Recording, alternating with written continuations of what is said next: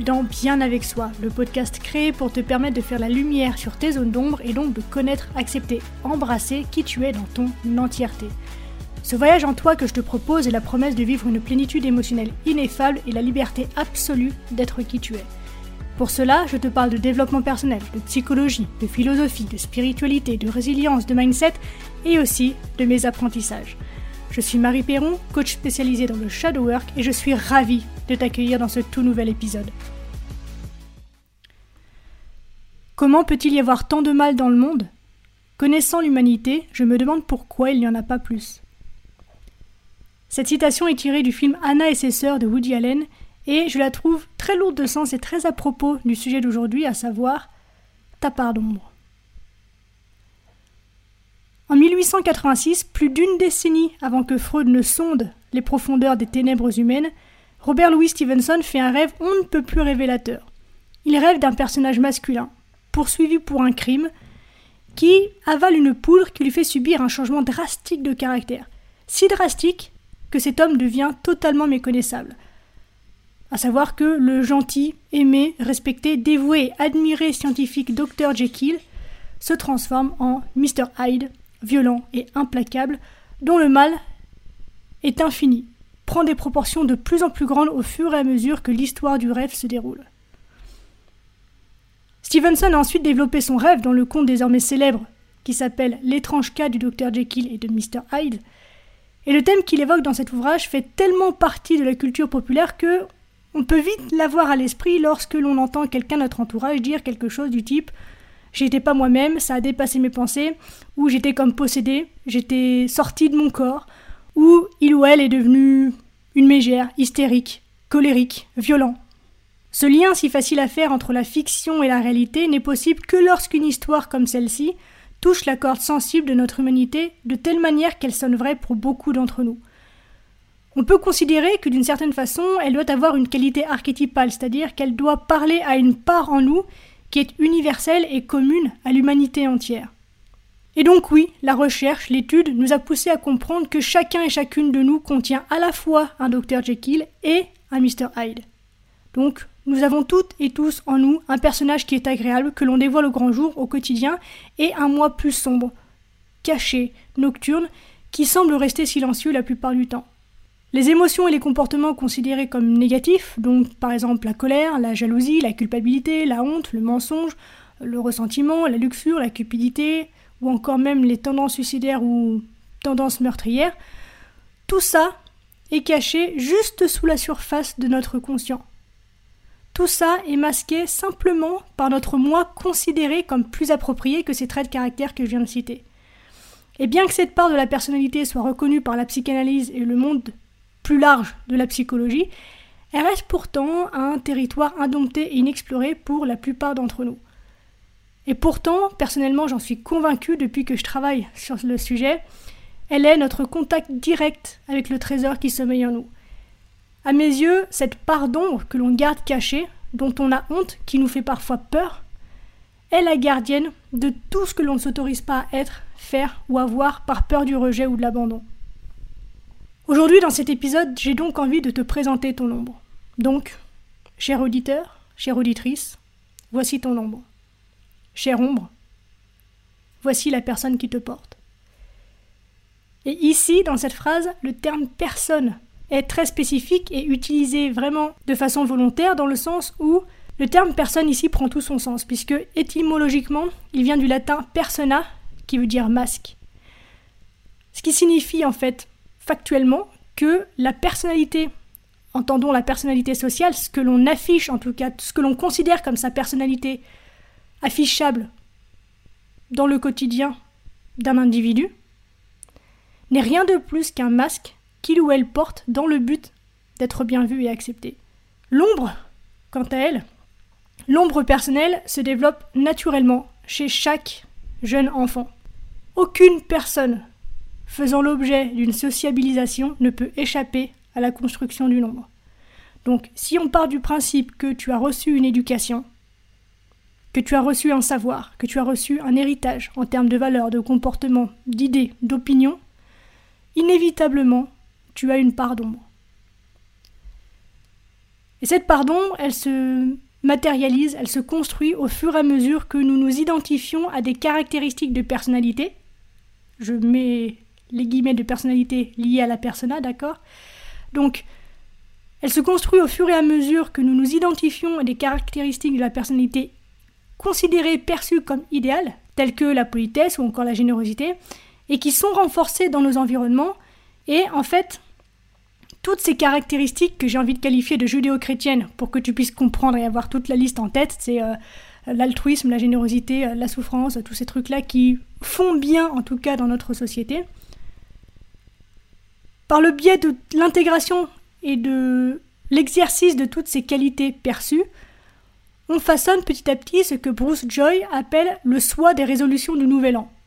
À savoir que c'est le soi avec le sourire Colgate et euh, les cheveux L'Oréal, parfait, lisse, et avec la meilleure volonté du monde, les meilleures intentions du monde, et qui n'a rien à cacher. Et en même temps que nous construisons donc ce soi idéal, ce soi Colgate et L'Oréal, on enfouit dans notre part d'ombre les qualités qui ne correspondent pas à cette image de soi, comme par exemple la grossièreté ou encore l'égoïsme. Là, tu remarques encore une fois que le choix du vocabulaire est important puisque je parle bien de qualité et non pas de défaut. Tout ça pour dire que l'ego et l'ombre se développent en tandem en fait, se créant mutuellement à partir de la même expérience de vie. Lorsque tu crées quelque chose dans la matière, il faut qu'elle soit équilibrée, cette création. Donc inévitablement, elle a son plus, elle a son moins pour trouver son équilibre. Notre but, en tant qu'expérience dans la matière, c'est de prendre en considération les deux parts de cette création. Or, aujourd'hui, dans la culture qui est la nôtre, notamment en Occident et notamment plus plus en France, on a cette tendance à ne tourner le regard que vers ce qui paraît que vers ce qui est considéré comme lumineux, et on est invité à vraiment rejeter tout ce qui est inacceptable, perçu comme inacceptable, et considéré comme sombre. Sauf qu'en faisant ça, eh bien, inévitablement, on s'éloigne de 50% de qui l'on est, on s'éloigne de 50% de la vie, puisque nous sommes une création de la vie, nous sommes la vie, et inévitablement, 50%, c'est énorme. Et tu te doutes bien que 50% de quelque chose ne peut pas passer inaperçu. Donc, contrairement à ce que l'on croit, tout ce que l'on essaye de planquer, tout ce que l'on ne veut surtout pas que les autres voient, eh ben ça filtre. Dès que l'on est peut-être un peu fatigué, dans certains contextes, ou quand on est dépassé par nos émotions, on a cette part de soi qui filtre et qui est à la vue de tous, en fait. Il y a des fois, on est même tellement convaincu de ne pas être quelque chose, ou d'être l'inverse, du coup, qu'on ne se rend même pas compte qu'on est totalement l'inverse de ce qu'on prétend être. Et donc ce travail de l'ombre a vraiment pour but d'amener à la lumière de la conscience tout ce que l'on ne voit pas de soi pour apprendre déjà à le regarder, à le reconnaître et à l'intégrer pour aller vers l'individuation, comme dit Jung, et donc vers la complétude, la plénitude, la paix de l'être et donc l'expression de l'expérience de vie que tu es dans son entièreté. Pour en revenir à Jung, lui a vu l'inséparabilité de l'ego et de l'ombre en lui-même dans un rêve qu'il décrit dans son autobiographie et qui est le suivant. Alors je te le fais de tête, donc j'espère que ça va être pas trop brouillon. Je me concentre. Voici donc le rêve décrit par Jung.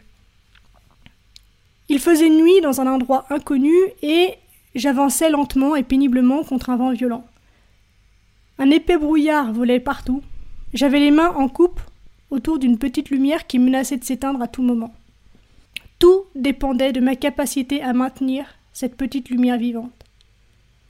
Soudain, j'ai eu l'impression que quelque chose arrivait derrière moi.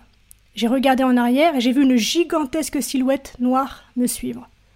Mais au même instant, j'ai pris conscience, malgré ma terreur, qu'il fallait que ma petite lumière continue à traverser la nuit et le vent, quel que soit les dangers. Quand je me suis réveillée, j'ai réalisé immédiatement que la silhouette derrière moi était ma propre ombre sur les brumes tourbillonnantes, amenée à l'existence par la petite lumière que je portais. Je savais aussi que cette petite lumière était ma conscience, la seule lumière dont je dispose.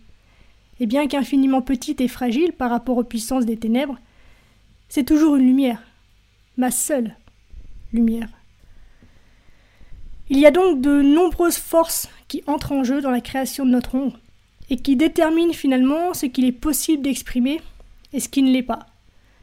Les parents, la fratrie, les enseignants, les ecclésiastes et les amis créent un environnement, un système même j'ai envie de dire complexe, dans lequel on apprend à distinguer ce qui est bien, ce qui est bon, quel comportement est considéré comme moral de ce qui est mesquin, honteux et de l'ordre du péché. Et donc en fait, d'une certaine façon, l'ombre agit comme un système immunitaire psychique qui détermine et identifie ce qui est soi et ce qui n'est pas soi. Et donc, ce qui est intéressant, c'est que pour différentes personnes, dans différentes familles, dans différentes cultures, ce qui tombe dans l'ego et ce qui tombe dans l'ombre peut totalement varier. Par exemple, il y a des endroits, des groupes, des familles qui permettent l'expression de la colère ou de l'agressivité, et d'autres ne le font pas. Il y a des groupes, des familles, des personnes qui autorisent l'expression de la sexualité, de la vulnérabilité ou encore des émotions fortes, et d'autres qui ne le font pas. Certains autorisent l'ambition financière, l'expression artistique, ou le développement intellectuel, et d'autres encore ne le font pas. Tout ça pour dire que tous les sentiments et toutes les capacités qui sont rejetés par l'ego et exilés dans nos parts d'ombre contribuent au pouvoir caché du côté obscur de la nature humaine. Cependant, bien que ce soit les étiquettes qu'on leur a collées, tous ces sentiments, toutes ces capacités ne sont pas ce que nous considérons comme étant des traits négatifs. La notion de trait négatif, c'est juste un jugement, une étiquette que l'on pose sur les comportements que l'on peut exprimer.